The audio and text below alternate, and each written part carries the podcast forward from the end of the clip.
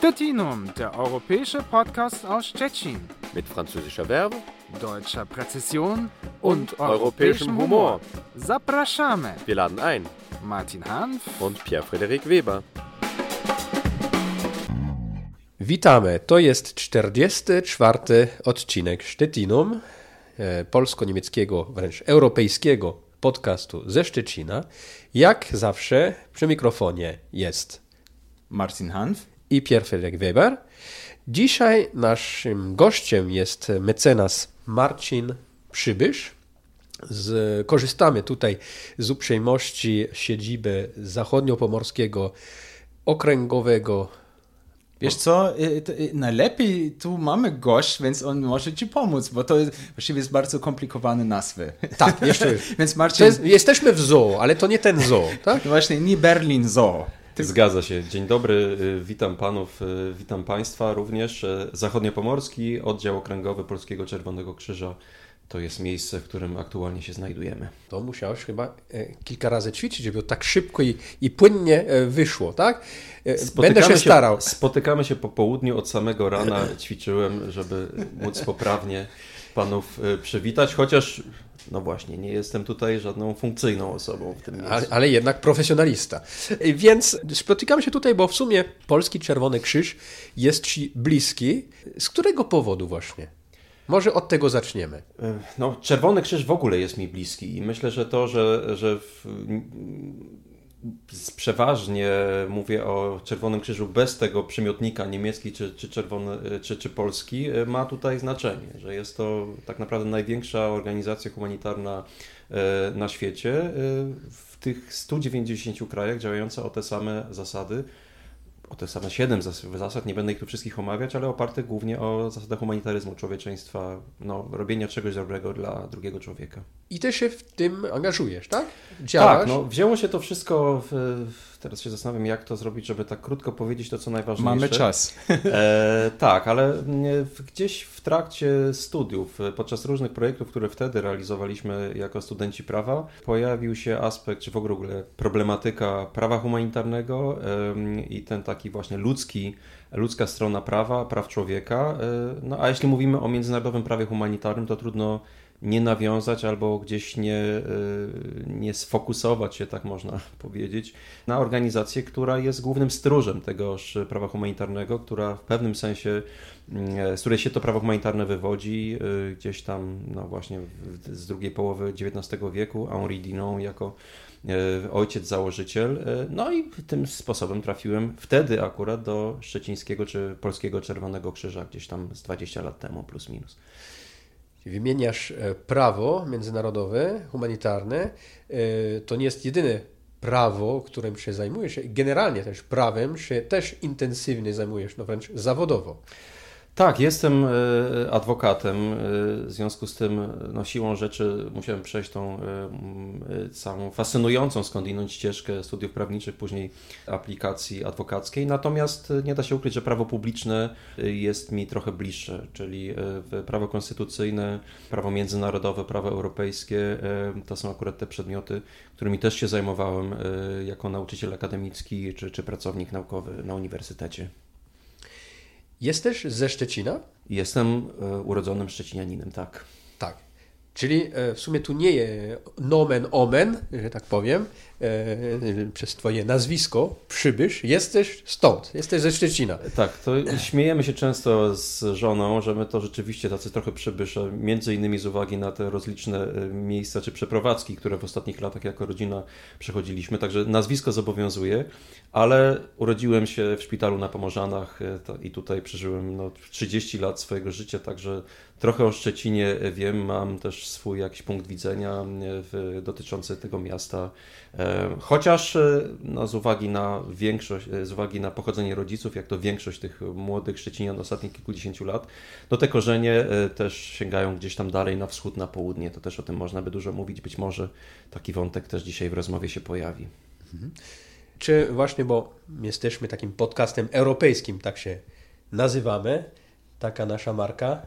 Z racji tego chociaż, że właśnie tu e, i Niemiec, i, i Francuz w Polsce chcieli tam nadawać na fali, czy właśnie Szczecin i ten wymiar europejski e, pograniczny polsko-niemiecki w Twoim e, zawodzie ma znaczenie? Zdecydowanie.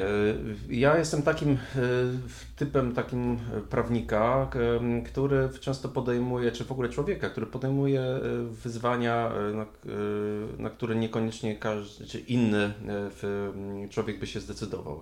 Ja na, w ostatnim semestrze swoich studiów zdecydowałem, że e, pojadę na wymianę do Rostoku. E, wszyscy moi koledzy i koleżanki w tamtym czasie, nie wiem, pisali już prace magisterskie, ostro zakuwali do egzaminów na aplikację. Ja stwierdziłem, nie, dopiero co, czy wtedy, e, rok temu pojawiła się w owym czasie możliwość pojechania na wymianę gdzieś w ramach programu Sokrates Erasmus. Nie była to specjalnie bogata oferta, ale między innymi można było pojechać właśnie do miasta partnerskiego Szczecina, którym jest Rostok.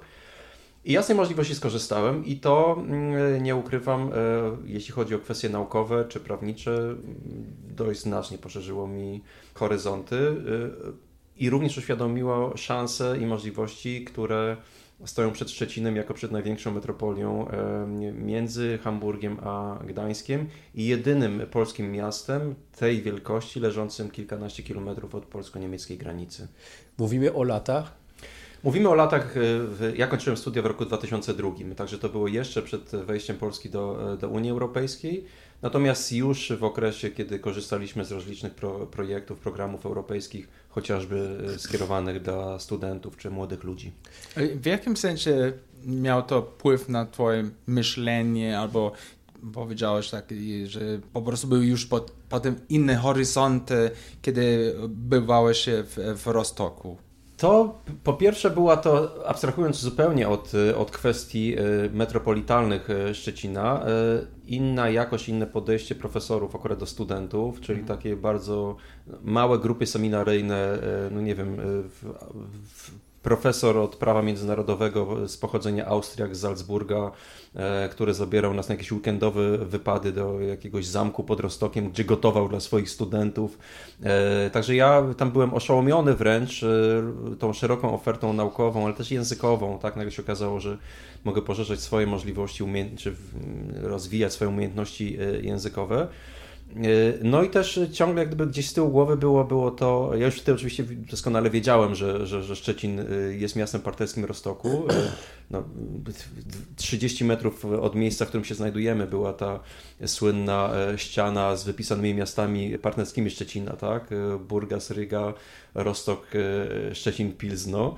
To każdy szczecinian, który się urodził gdzieś w, nie wiem, w latach 70., 80., to, to pamięta. No i ten Rostok mi się gdzieś tam wbił.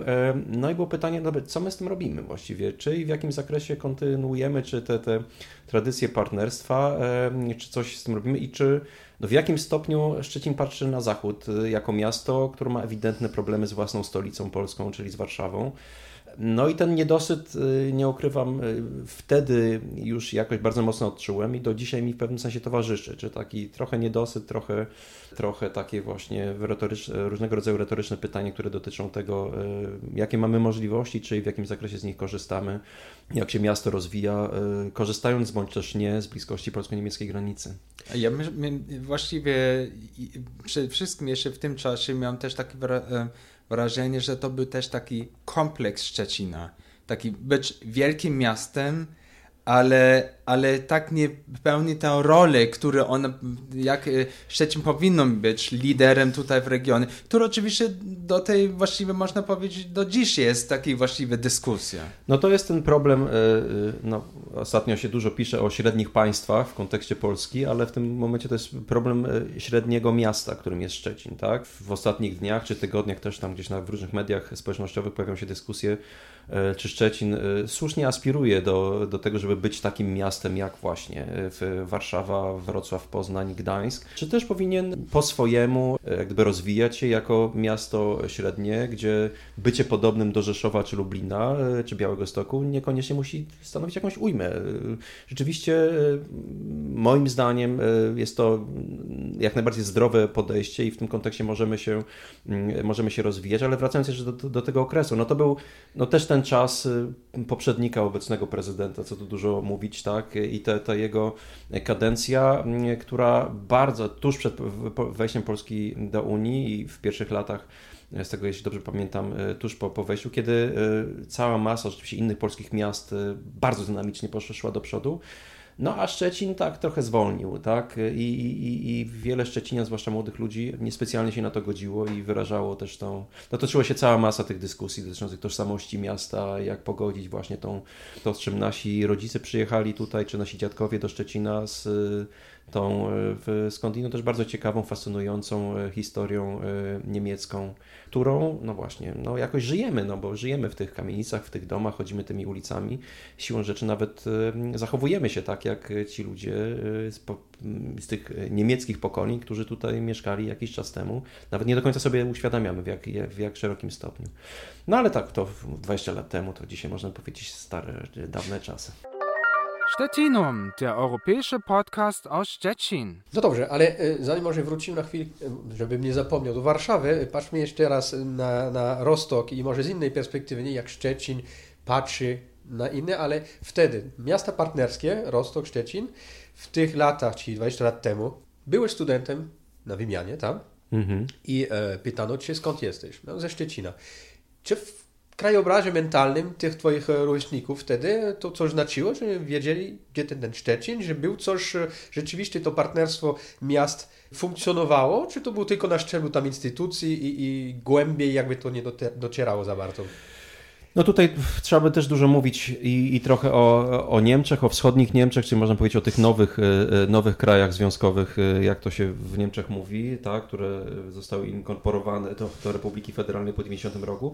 Ja myślę, że wtedy w 2002 roku wschodnie Niemcy ciągle jeszcze realizowały różnego rodzaju plany odbudowy, tak, czyli no, wychodzenia z tej z tej DDR-owskiej rzeczywistości. W związku z tym nie bardzo e, były zainteresowane wszystkim tym, co na wschód. Tym bardziej, że to jeszcze było przed wejściem Polski do Unii, nie byliśmy członkami tego ekskluzywnego klubu. Także e, ja, owszem, patrzono na nas życzliwie. Ja naprawdę miałem bardzo e, dobre doświadczenia, jeśli chodzi o współpracę z, czy z niemieckimi rówieśnikami, czy z ludźmi z całego świata, którzy tam, co ciekawe, w tym post-DDR-owskim Rostoku wtedy, wtedy studiowali ale w, nie da się ukryć, że mało kogo rzeczywiście Szczecin interesował. Natomiast jeśli chodzi o szczebel taki polityczny, samorządowy i urzędniczy, to były te też lata, kiedy e, chwilę po tym e, Rostok, mając już dobre doświadczenia z Hanse Seil, też y, motywował mocno Szczecin, czy tutaj na, na, tych, na tym szczeblu politycznym, do tego, żeby odważnie też myśleć o dużych imprezach. I o tym się dzisiaj niewiele mówi, ale, ale te pierwsze tak zwane tollshipy szczecińskie y, w, w dużym zakresie korzystały też z doświadczeń w Rostoku z Hansesail, tak? jako właśnie dużej żeglarskiej imprezy, która zasysa y, nie tylko żaglowce, żeglarzy, ale też może być takim imprezą, która, która będzie będzie mm, przyciągać e, turystów po prostu. I mówię, zadziało się to chwilę potem, bo pierwsze torshipy to jest 2007 rok, czyli kilka lat później, ale no oczywiście tak jak w przypadku kolejnych torshipów te przygotowania trwały i Rostok wydaje mi się, chociaż nie, był, nie uczestniczyłem w tych rozmowach, że odgrywał tutaj e, dość ważną rolę. Wracam krótko do tej Warszawy, bo to jest wątek, który się pojawia e, często w dyskusjach no w Szczecinie również. To jest część czasami tego też e, kompleksu e, w pewnym sensie e, Szczecinian, że no Warszawa, powiem, centrala, tak? Mało wie, albo za mało się interesuje, albo za mało robi, żeby jakby ten Szczecin może zaistniał bardziej tak, na, na mapie polskiej. Tak? I że to jakby mimowolnie e, e, przez tę tą politykę centralną e, Szczecin e, byłby jakby tam zostawiany na boku i jakby w sumie skazany na taką europejskość, która nie jest negatywna, ale żeby szukać swojego szczęścia jakby owszem w Polsce, ale w kontaktach też transgranicznymi, e, bo no, zainteresowanie choćby w komunikacjach e, i tak dalej e, nie jest takie, takie mocne ze strony Warszawy. Czy coś, to jest coś, co ty rzeczywiście doświadczyłeś, czy według ciebie to taka legenda miejska? No, wszyscy mamy swoje, każdy ma swoją opinię na ten temat i swoje doświadczenie również. Mhm. Co, co, co ci się wydaje? To znaczy, ja, ja nie mam tutaj jakichś specjalnych emocji z tym związanych. W tym sensie, że owszem, no, mój ojciec, i tutaj znowu wracam do tego wątku rodzinnego, pochodzi spod Warszawy. Także ja y, jako dziecko w Warszawie bywałem dość często. Miałem ciocię, nauczycielkę, która na Ochocie y, uczyła w jednej ze szkół. Także w pewnym sensie też rodzinnie, y, jak miałem pewne powiązanie z tą Warszawą i z, i z Mazowszem od zawsze. Natomiast niespecjalnie się przejmowałem y, tym, że no gdzieś tam jesteśmy na uboczu. No po prostu geografia mówi sama za siebie, tak? Ktoś to też słusznie zauważył, że ze Szczecina do trzech innych stolic jest bliżej niż do Warszawy, do Kopenhagi, do Berlina i Pragi. Cóż, no y, możemy się oczywiście tutaj zrzymać na to, że komunikacja nie jest najlepsza z tymi samolotami czy tymi przeciągającymi się remontami na y, polskich kolejach, ale no jest, jest to szansa, tak, też, że, że faktycznie w ciągu, nie wiem, już wkrótce będzie można za, w ciągu półtorej godziny bodajże do, do Berlina dojechać i jasne, to znowu, można powiedzieć, to znowu inna liga, tak, Szczecin, Berlin współpracuje blisko z, właśnie z Warszawą, nie wiem, z Nowym Jorkiem, z Singapurem, Tokio, co nie zmienia faktu, że, że w jakiejś obszarze metropolitarnym Berlina jako stolicy Niemiec Szczecin również się znajduje i, i tutaj należy upatrywać też szansę tego miasta. Więc może idziemy trochę dalej w twojej biografii, bo te, tam, co ja pamiętam, też jest ten wątek berliński. Oni powiedziały, że różnych e, latach, e, no, dosyć często wyprowadziły się w ostatnich latach, e, byłeś w różnych miejscach, mam wrażenie, że byłeś więcej niemieckich e, miejsc niż, niż, niż ja, więc wracamy może do, do tego. Byłeś w Rostoku, wracałeś tutaj w Szczecinie, pracowałeś na uczelni, co ja pamiętam i jak dalej? No, Tutaj y, ja nie wiem, może się tego nie spodziewacie, ale ja tutaj chciałbym wyrazić pewną wdzięczność wobec Martina, bo hmm. Twoja rola w tej mojej historii, zwłaszcza cofając się te 20 lat temu, jest absolutnie nie do przecenienia. Nie wiem, czy Ty pewnie tego nie pamiętasz, bo nie pamiętasz pewnie wszystkich swoich tych uczniów i studentów, wtedy to był Instytut Goethego, czy Wyższa Szkoła Integracji, już nie pamiętam dokładnie jak to się teraz nazywa, ale ja doskonale, to był rzeczywiście taki czas, kiedy ja faktycznie zacząłem wchodzić w te buty pendlera typowego, pod tytułem trochę tu, trochę tam, bo te, te, te pobyty, w, Rosto, te pobyty w Rostoku w moim przypadku były właściwie dwa. To było tak, że najpierw pojechałem na ten semestr, Później wróciłem, podjąłem tutaj e, pracę i w tym momencie się pojawiła taka możliwość w Rostoku, taki program, powiedzmy sobie, takiego MBA dla prawników, czy LLM. Ja zrobiłem świetny program, tym bardziej, że to był też finansowany z jakichś tam innych środków, e, także kosztowało to dużo mniej niż typowy e, LLM czy MBA. Ja drugi raz wyjechałem 3 lata później do Rostoku, ale w międzyczasie oczywiście usilnie starałem się poprawić mój język niemiecki. No i któż mógł być moim nauczycielem w tamtym czasie przy e, bardzo fajnej skądinąd szkole językowej przy Mickiewicza? No oczywiście Martin Hanf, który jako, jako native speaker tam szlifował, obrabiał po prostu tymi takimi językowymi narzędziami stolarskimi ten mój niemiecki, żebym jakoś mógł faktycznie e, studiować normalnie jak człowiek. E, no i to był właśnie, można powiedzieć, że faktycznie dwa epizody rostockie. E, a później ja teraz w telegraficznym skrócie przelecę, tak? Gdzieś tam po paru latach, tak, znowu w tutaj już pracy naukowej w Szczecinie pojawiła się znowu możliwość na wyjazdu naukowego, tym razem do właśnie do Berlina i Potsdamu. No i tutaj się, się zaczęła taka odyseja prawie dziesięcioletnia już z rodziną po, po Niemczech, także faktycznie e, tutaj można by długo opowiadać o samych tych podróżach, przeprowadzkach i różnych przygodach z tym związanych. Stettinum, der europäische Podcast aus Szczecin. Więc ale oczywiście ważne miejsce teraz dla Ciebie to jest nie tylko Szczecin, ale Szwerin też. Tak, od y, prawie, już teraz próbuję to liczyć tak, prawie od chyba czterech lat, y, co w moim przypadku jest naprawdę długim okresem, czy w przypadku naszej rodziny, Częściowo mieszkam, natomiast pracuję głównie w najmniejszej, niektórzy mówią najpiękniejszej stolicy kraju związkowego w Niemczech, a mianowicie w Szwerinie bądź Zwierzynie, tak w wersji słowiańskiej czy polskiej, e, rzeczy mówiąc, czyli pod Hamburgiem. Tak często tak jak ktoś nie kojarzy za bardzo, gdzie jest Szwerin, albo jest gdzieś tam z głębi Polski czy Niemiec, no to, no to pod Hamburgiem to już kojarzą mniej mhm. więcej. I oczywiście tu też Czerwony Krzyż jest e, najważniejszy element, jeśli chodzi o Twoją pracę. Zgadza się. Jestem e, etatowym pracownikiem niemieckiego, tym razem Czerwonego Krzyża, czy też tych struktur landowych niemieckiego Czerwonego Krzyża Mecklenburgii i Pomorza Przedniego. Mhm. A tu też po, powiedzmy ten wątek szczeciński, te, mm, też koordynujesz jakieś tam polsko-niemieckie współpracę, czy, czy, czy jak to wygląda? Cała ta współpraca między Polskim i Niemieckim Czerwonym Krzyżem wzięła się stąd, że no, próbowałem połączyć te swoje różne zainteresowania w jedno. Znaczy, angażując się tutaj w pracę w zarządzie w PCK w Szczecinie, w którymś momencie zwróciłem się do szefowej tutaj biura z takim pytaniem, słuchaj, a no jesteśmy blisko, blisko granicy, jak wygląda Wasza współpraca z Niemcami? I ona mówi, wiesz co, czasami jest tak, że nie wiem, że przyjeżdżają Niemcy, czy niemiecka młodzież z e, DRK, czyli to jest ten niemiecki skrót niemieckiego Czerwonego Krzyża na jakieś zawody, czasem my jeździmy, ale to raz na jakiś czas i tak kurtuazyjnie. No mówię, słuchaj, a może by się napisali do Szwerina, wiesz, że, że, rzeczywiście szukaliśmy partnera. Hamburg nam odpisał, nie, nie mamy czasu w ogóle, nie mamy tutaj, nie jesteś dla nas tak naprawdę właściwym partnerem.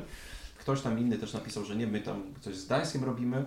A Schwerin zaprosił nas na spotkanie i to jeszcze było jeszcze przed wyjazdem moim do Niemiec i stąd jak gdyby się wzięła ta współpraca oficjalna między DRK a PC, i PCK która gdzieś tam po paru latach znowu zakończyła się tym, że no, dostałem po prostu ofertę podjęcia pracy, w ramach której, e, i tutaj potwierdzam, tak, realizujemy również polsko-niemieckie projekty na, na różnych polach. Tutaj też można by dużo mówić. I jeżeli chodzi o, e, o niesienia pomocy potrzebującym rzeczywiście, e, ale też kontynuujemy właśnie współpracę przy zawodach, przy różnego rodzaju ćwiczeniach, także regularnie, sukcesywnie rozwijamy te projekty w ramach współpracy polsko-niemieckiej, nie ograniczając tego do Mecklenburgii Przedpomorza i Pomorza Zachodniego. Bo o tym też można by powiedzieć coś nieco. A y, jak to Martin y, określił, y, albo jak to też sam powiedziałeś, rozmawiamy po polsku, ale to słowo już jest w tym naszym otoczeniu szczecińskim doznane jako pendler, tak? Czyli no, dojeżdżające jakby. E, no, Schwerin, Szczecin, to jednak nie bliziutkie, tak? Czyli to jest takie trochę, no może nie na co dzień, ale tak regularny, chyba taki tryb życia, taki trochę wymagający. Jest to, jest to rzeczywiście wyzwanie. Ja z e, rodziną, z żoną i, i trójką dzieci przez prawie 8 lat, e, no właśnie, mieszkaliśmy razem w, w Niemczech. Natomiast no, pewne, pewne też uwarunkowania, bym powiedział, rodzinne. No, wszyscy żyjemy też no, nie sami dla siebie, ale też częściowo dla swoich rodziców i dla bliskich sprawiły, że, że no, stwierdziliśmy, nie, chcemy trochę być jednak bliżej w Szczecinie e, naszych bliskich. E, e, no i w związku z tym zaczęło się trochę bardziej skomplikowane życie jednak rodziny, tak trochę, no właśnie, może nie, nie rozbitej, ale, ale podzielonej, tak związanych tym. No, w Szczecinie nie jest to oczywiście nowina, mamy wiele rodzin marynarzy, wiele rodzin żołnierzy, także można powiedzieć, nie ma co się tutaj uskarżać, nie jest to nic nadzwyczajnego, ale faktycznie wiąże się w moim przypadku z tym, że, że przynajmniej dwa razy w tygodniu gdzieś tam tą podróż między Szczecinem, Szwerinem, Szwerinem, Szczecinem, Szczecinem, Szwerinem i tak dalej y, odbywam. A jak to było w czasach COVID-a? W czasach covid rzeczywiście było trudno, bo yy, i tutaj jeszcze raz nawiążę właśnie do tych naszych yy, rodziców, bo nagle się okazało, że najpierw z uwagi na zamknięcie granicy przez polską stronę nie mogliśmy tutaj być do dyspozycji naszych rodziców, tak?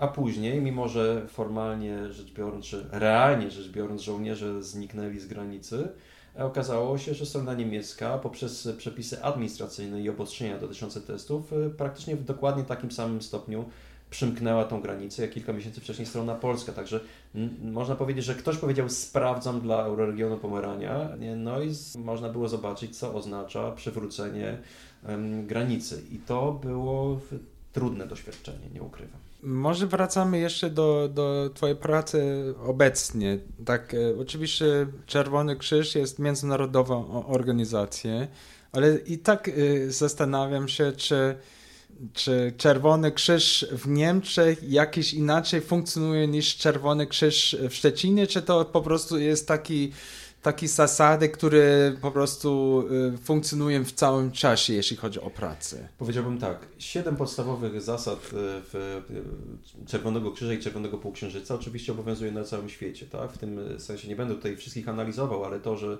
no nie wiem, działamy w duchu humanitaryzmu, że, że jest jednolity ruch czerwonokrzyski, czy, czy, czy Czerwonego Krzyża i Czerwonego Półksiężyca na świecie, że, że działamy w ramach wolontariatu, że jesteśmy niezależni, w, w, w neutralni, to wszędzie jest tak samo. Działacz Czerwonego Krzyża z polskiego, francuskiego czy, czy niemieckiego Czerwonego Krzyża się dogada bez większych problemów, jeśli tylko zna język. Natomiast oczywiście są to zupełnie inne ramy organizacyjne, zupełnie inne organizacje. W samej Mecklenburgii przed Pomorzu niemiecki Czerwony Krzyż zatrudnia kilkanaście tysięcy osób. Ja nie wiem, czy, czy, czy połowę z tego zatrudnia cały Polski Czerwony Krzyż w, ca w całej Polsce, tak? Także możemy powiedzieć tutaj, no tu dużą rolę odgrywają kwestie historyczne. Polski Czerwony Krzyż niestety został pozbawiony wielu placówek, wielu obszarów działalności, takich jak szpitale, jak przychodnie, jak przedszkole, jak placówki opiekuńcze, jak krwiodawstwo, co sprawia, że rzeczywiście działalność Polskiego Czerwonego Krzyża jest e, no, działalnością nieustannie poddawaną różnego rodzaju powiedzmy sobie wyzwaniom. Tak? Niemiecki mhm. Czerwony Krzyż natomiast jest rzeczywiście dużą, solidną firmą, która może na siebie zarabiać, w, która, której wzajemnie uzupełniają się pracownicy etatowi i, i, i, i wolontariusze. Czyli można powiedzieć, że sytuacja finansowo-organizacyjna jest skrajnie inna między mhm. e, niemieckim i polskim Czerwonym Krzyżem. Niestety, e, niestety mówię tutaj o, no, że niestety po w 90 roku Polski Czerwony Krzyż nie mógł wypracować sobie tak silnej pozycji jak e, nasi sąsiedzi e, na zachodzie. Może wracamy jeszcze do wątku, bo rozmawialiśmy teraz o kryzysu z powodu COVID-a. Oczywiście drugi mm, i niestety bardziej bardzo aktualny temat jest wojna na Ukrainie. I tu oczywiście Czerwony Krzyż też ma znaczącą rolę i na pewno, bo rozmawialiśmy o tej różne możliwości, które Czerwony Krzyż w Polsce i w Niemczech ma, ale i tak to na pewno bardzo pomogło w tym sensie żeby pomóc ludność w, w, na Ukrainie i mogę wyobrazić, że właściwie tu ty, jako osoba, która i tak e, pracujesz w Szwerinie i znasz te też warunki w Polsce, e, może mogłeś też e, funkcjonować i może, możesz trochę też tłumaczyć, jak ta, ta, ta, ta, ta praca, jak ta współpraca funkcjonowała, jeśli chodzi o właśnie na przykład wojnę w, na, w Ukrainie. No ja się to często też powtarzam i lubię akurat takie zdanie, że ja się rzeczywiście dobrze odnajduję w roli ambasadora Niemiec w Polsce i ambasadora e, Polski w Niemczech. I często jest tak, że e, tu nie chodzi tylko o to, że e, trochę lepiej niż większość, nie wiem, Polaków znam język niemiecki, ale też no, to są te takie wiecie, jak w Pulp Fiction, Little Differences, nie? Które, które trzeba znać i rozumieć właśnie jak, e, jak to Niemcy mówią, tak, jak tykają tak, w, w Polacy i, i, w drugą stronę. I to dotyczy również tych, tych kwestii międzyorganizacyjnych. Znaczy ja się bardzo cieszę z tego, że udało nam się w jakimś tam drobnej mierze wesprzeć przyjaciół e, z PCK właśnie w trakcie COVID-u, e, tutaj jakiś taki uruchamiając mały, mały transport, czy to z maskami, czy z testami w, tam, w tamtym okresie. Ale cieszę się też z tego, że, mm, że, że ta, tak jak wspomniałem, że ta współpraca nie dotyczy tylko Mecklenburgii, Przetomorza i Pomorza Zachodniego, ale że jak gdyby zasysamy też innych przyjaciół z Polskiego Czerwonego Krzyża, że rok temu w takich ćwiczeniach pandemicznych na Uznamie y, mieliśmy ratowników z Gdańska, z Koszalina, z Warszawy, z Lublina, z Olsztyna. Także można powiedzieć, że w pewnym sensie te, te, te dwa landy i te dwie struktury, PCK i TRK, stają się tak, takim, no właśnie, to znowu kolejne, tak, są takie niektóre fajne niemieckie słowa, multiplikatorami tej współpracy, tak? Między dwoma organizacjami, nie? Że Rok temu, mówię, w październiku mieliśmy na tych ćwiczeniach e, chłopaków, którzy wtedy no, przyjechali wprost właściwie z granicy polsko-białoruskiej, także mieli świeże doświadczenia też pracy na rzeczy osób ewidentnie potrzebujących właśnie tam na, na, na pograniczu, także mogła zaistnieć taka konkretna wymiana doświadczeń. Ludzie z Lublina, e, z, grup, z pierwszej w Polsce grupy pomocy humanitarnej z Lublina, którzy, o których z którymi rozmawialiśmy najpierw właśnie o jakiejś tam pomocy czy rozwijaniu tych grup pomocy humanitarnej, którzy parę tygodni później, e, niestety, e, tak, byli no, zostali, e, znaleźli się wokół cyklonu właśnie tam na Podlasiu, czy, czy, czy na Podkarpaciu, w Rzeszowie, pomagając uchodźcom. No i kto był głównym oczywiście e, darczyńcą i, i, i, kto wspierał najmocniej ten powstający tam hub logistyczny? No oczywiście niemiecki Czerwony Krzyż, tak?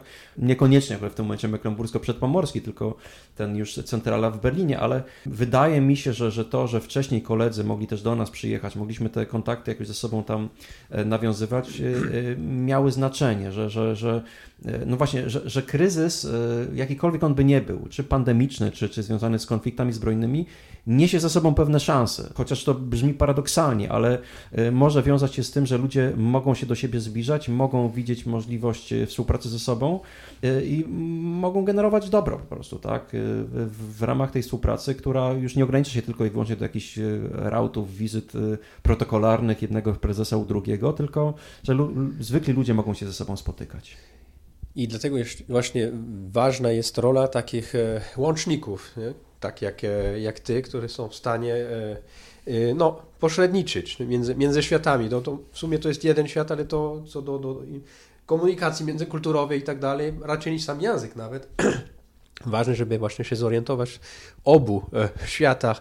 Ale mimo wszystko nawet i łącznik zawsze ma ten swój kawałek podłogi, do którego lubi wracać. Czy dla Ciebie ten kawałek podłogi to jest Szczecin? Myślę, że tak. No to znowu nie będę oryginalny mówiąc o tym, że y, miłość Szczecinian, y, mojego pokolenia do Szczecina jest miłością trudną. Tak? My oczywiście... Jest to trochę Hassliebe, jak mówisz po niemiecku? Nie wiem. Czy to znaczy, jest za dużo powiedziane? Nie, nie. Ja, ja autentycznie to miasto kocham, tak? Kocham tą zieleń, kocham w, w, no te, w sumie to trochę ten, ten floating garden w pewnym sensie, chociaż się strasznie zrzymam, bo moim zdaniem to jest marketingowa, wizerunkowa marka, niespecjalnie wypełniona treścią, ale tu już nie chcę zbyt mocno krytykować. Ale tak, no, no, no wracam siłą rzeczy tutaj i, i, do tych różnych swoich środowisk, z którymi utrzymuję bardzo dobre kontakty, czy, czy nie wiem, z kolegami prawnikami, tak, z, ze Szczecińskiej Izby Adwokackiej, czy, czy z przyjaciółmi z Uniwersytetu Szczecińskiego. Także no tak, to tak cytując z klasyka, lubię wracać tam, gdzie byłem już, tak. No tak, a, a właśnie 2050, no to, to, to umowna data, ale dajmy na to za 20, za 30 lat, patrząc daleko, no to nie za, za dużo nas angażuje, bo to już taka prognoza daleko idąca, ale e, może pytanie nie jak widzisz, ale jak byś sobie życzył Szczecina wtedy, za 30 lat? Jak sobie wyobrażasz ten Szczecin nasz? Znaczy ja bardzo bym chciał, żeby Szczecin e, e, zarówno jako miasto, e, czy jednostka organizacyjna samorządu, tak, jak, i, jak i województwo zachodniopomorskie w większym zakresie korzystało z bliskości Niemiec. Tak? Wydaje mi się, że, że Szczecin dopóki nie zacznie oddychać oboma płucami, czyli tą stroną zachodnią i tym E, przed Pomorzem, tak, jak i tym, tym, co wchodzi w skład rzeczywistego Pomorza Zachodniego, to nie będzie mógł w pełni, w pełni się rozwijać. Niewiele miast ma takie, takie możliwości i jeśli w swoich strategiach, celach, takiej misji odważniej podejmie tak, to, to, żeby móc właśnie na tej, tej warstwie społecznej, tak, jeśli chodzi o uczniów, o studentów, o przedstawicieli różnych grup zawodowych, więcej z przyjaciółmi z Niemiec coś robić, to tylko może na tym skorzystać. Tak? Szczecin się bardzo mocno sprofilował na Skandynawię i dobrze, że tak się dzieje. Tak? Dobrze, że mamy bardzo dużo Duńczyków, Szwedów w Szczecinie, te firmy faktycznie no, pączkują wręcz. E, można powiedzieć, no tak po niemieckiej stronie, no to też nie, nie mamy Bawarii czy Badeni-Württembergi, tak? To nie jest, e, nie wiem, jakaś, jakaś, jakaś gospodarcze zagłębie. To prawda, mm, ale wydaje się, że Szczecin ciągle nie ma pomysłu na to i e, województwo, i Szczecin jako miasto, na to, jak e, z tego korzystać. Także ja bym sobie życzył, żeby faktycznie tutaj się e, więcej działo i żeby się po prostu faktycznie tej współpracy nie bać. Mam wrażenie, że ciągle poddajemy się trochę takiej centralnej narracji, że, że wobec tego Niemca to trzeba tak jednak ostrożnie, uważnie, no bo wiadomo, jak świat światem, nie będzie Polak Niemcowi, znamy hasło, ale no mi się wydaje, że, że ta inna perspektywa, bardziej europejska, bardziej otwarta, Mm, oparta na, e, na spotkaniu, na Augenhöhe, tak, jak to Niemcy mówią, jest warta świeczki, że warto zaryzykować, bo, bo tam jest e, prosperity e, Szczecina. To co, może się spotkamy za 20 lat i porozmawiamy znowu o tym, ale prędzej na pewno też, nie dopiero za 20 Albo lat. może na jakąś właściwie wspólną, wielką imprezę, która gdzie już nie ma znaczenia, czy to jest na niemieckiej stronie, czy na polskiej, czy po prostu jest imprezy naszego regionu, bo też uważam, że to bo rozmawialiś, mm. powiedziałeś o ten sale e, Rostock, który mhm. oczywiście ma, miał wielki wpływ na Tallship Races tutaj w Szczecinie, ale myślę, że chodzi też o to, że my musimy jako region wspólnie tu czuć albo, albo po prostu funkcjonować. Oczywiście. e, że Tutaj kil, kil, kilka kwestii związanych. Problem polega na tym, że, że, że ta wina leży też po, po obu stronach. Jak to zazwyczaj bywa, tak? Że Schwerin jako stolica landu Mecklenburgii przed Pomorze jest e, miastem, które jest położone w metropolii hamburskiej, w związku z tym rzeczywiście patrzy na zachód. Tak? Dla Schwerina e, większe znaczenie niż coś tam na, na wschodzie ma bliskość Hamburga, bliskość Lubeki i to w jaki sposób może z tego, e, z tego korzystać. Tam też są pieniądze, turyści i tak dalej. Tak? To przed Pomorze, tak, czyli ten taki wąski pasek tutaj można powiedzieć od, od Pasewalku gdzieś tam do Stralsundu, e, no to jest e, rzeczywiście taka niewielka część, która po niemieckiej stronie została z Pomorza, w związku z tym ona jest traktowana po macoszemu. Natomiast niezależnie od tych kwestii politycznych, ja myślę, że dużo dobrego się dzieje e, jak niejako podskórnie i warto jakby te, na te procesy zwracać uwagę, tak? Warto zwrócić uwagę na, niektóre oczywiście te procesy są też inspirowane, bądź moderowane też przez polityków i samorządowców, także to jak chociażby ta, nie wiem, nauka języka e, polskiego, tak, od, od przedszkola do matury, to jest to, co ten poprzedni e, sekretarz do spraw e, w, tutaj przedpomorza, Patryk Daleman mocno promował. I okazuje się, że to działa, że, że w tym momencie, nie wiem, kilkanaście tysięcy niemieckich dzieci po niemieckiej stronie uczy się niemieckiego i nie są to tylko i wyłącznie dzieci Polskiego. polskiego. I nie są to tylko i wyłącznie dzieci, nie wiem, Polaków, którzy zamieszkali w okolicach Leknic. Także zaszła pewnego rodzaju ewidentna zmiana w głowach naszych tutaj sąsiadów po niemieckiej stronie, gdzie oni bardzo pragmatycznie patrzą na to, nie, warto się uczyć polskiego, tak? Nie tylko dlatego, żeby pojechać do pierwszej tankstelle i tutaj zatankować, albo tam się obkupić w inne towary, które są tańsze, jak wiemy, które, ale że faktycznie e, ten taki duch sąsiedzki, on się rozbija w dobrym kierunku i jakby warto zwrócić na to uwagę i, i pomóc temu, temu rozwijać się dalej, tak? I tutaj wracam do tematu Warszawy, tak? Warszawa tego nigdy nie zrozumie, czy ludzie, którzy nie mieszkają na tych tak zwanych jak to profesor Paczkowski mówił, ziemiach uzyskanych, w ogóle nie zrozumieją tego naszego punktu widzenia i patrzenia bardzo pragmatycznego na, na nasze sąsiedztwo, tak? Niezależnie od tego, czy ja się spokojnie dogadam z kimś z Kłodzka, e, z Wrocławia, e, czy, czy, czy z Olsztyna, bo to też w większości są potomkowie ludności napływowej, którzy też miksują tą tożsamość między sobą, ale też jakby warto odważnie mówić, dlaczego my się tych Niemców rzeczywiście nie boimy i dlaczego widzimy konkretne e, dobre owoce tej współpracy, tak? które mogą być jeszcze większe, jeśli będziemy działać w oparciu o właśnie zaufanie mm, i, i, i partnerstwo, tak? I mm, jeśli będziemy po prostu podejmować e, odważnie projekty, na które nikt inny nie wpadł albo nie miał chęci ani odwagi ich realizować. Stettinum, der europäische Podcast aus Stettin. Naszym dzisiejszym gościem był mecenas Marcin Przybysz. Dziękujemy Ci serdecznie za e, fajną rozmowę. Jak zawsze przy mikrofonie był Martin Hanf. i Piotrek Weber na ten dzisiejszy 44 odcinek Stettinum, europejskiego podcastu ze Szczecina. Do widzenia. Bardzo dziękuję za e, zaproszenie. e, No i do zobaczenia w, gdzieś tam przy innej okazji. Na pewno tematów do rozmowy nie zabraknie. Dziękuję serdecznie. Stettinum, der europäische Podcast aus Stettin. Mit französischer Verbe Deutscher Präzision und europäischem Humor. Zapraszamy Wir laden ein. Martin Hanf Und Pierre-Frederik Weber.